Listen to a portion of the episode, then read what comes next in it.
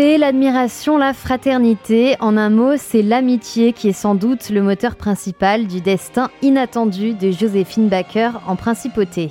En 1969, l'artiste et résistante vit un vrai calvaire avec ses douze enfants. Ruinée et endettée, elle vient d'être expulsée du château d'Emiland où elle vivait depuis 1937.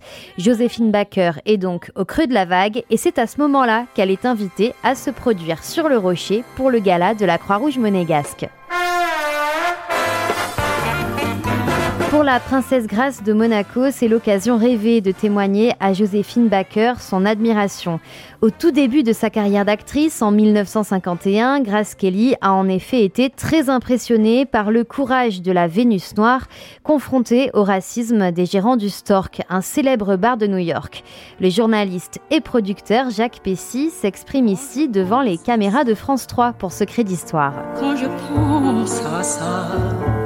La princesse Grace n'a pas oublié ce jour où elle a assisté à la scène du Stork Club. Elle sait combien Joséphine est dans la misère et elle va obtenir, grâce à la Croix-Rouge, que Joséphine et ses enfants disposent d'une maison à côté de Monaco, à Roquebrune. De 1969 jusqu'à sa mort, Joséphine Baker va donc vivre à Roquebrune-Cap-Martin, dans la villa Marivonne, avec ses 12 enfants.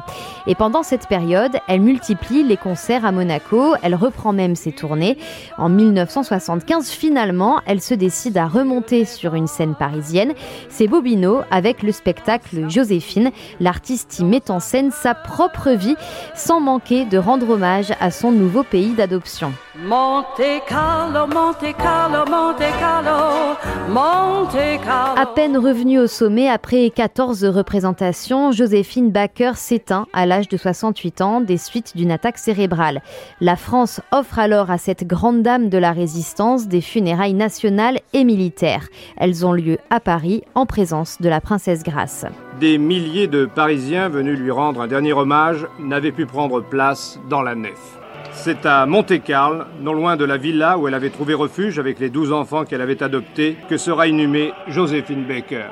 46 ans plus tard, en novembre 2021, Joséphine Baker entre officiellement au Panthéon. Juste avant, Monaco lui rend un hommage national. Le prince Albert II est alors interviewé par Monaco Info. C'était une femme très chaleureuse, très, très douce. On sentait qu'il y avait une énergie aussi et qu'il y avait un grand amour de la vie. Vraiment, c'était une très grande dame, que ce soit artistique, que ce soit comme résistante, que ce soit comme personnalité euh, du XXe siècle. Quand je pense à cette joie, Preuve des liens éternels entre la famille Baker et la principauté, les enfants de Joséphine choisissent de laisser sa dépouille reposer à Monaco. Quant au tombeau qui est entré au Panthéon, il contient notamment une poignée de terre prélevée sur le rocher.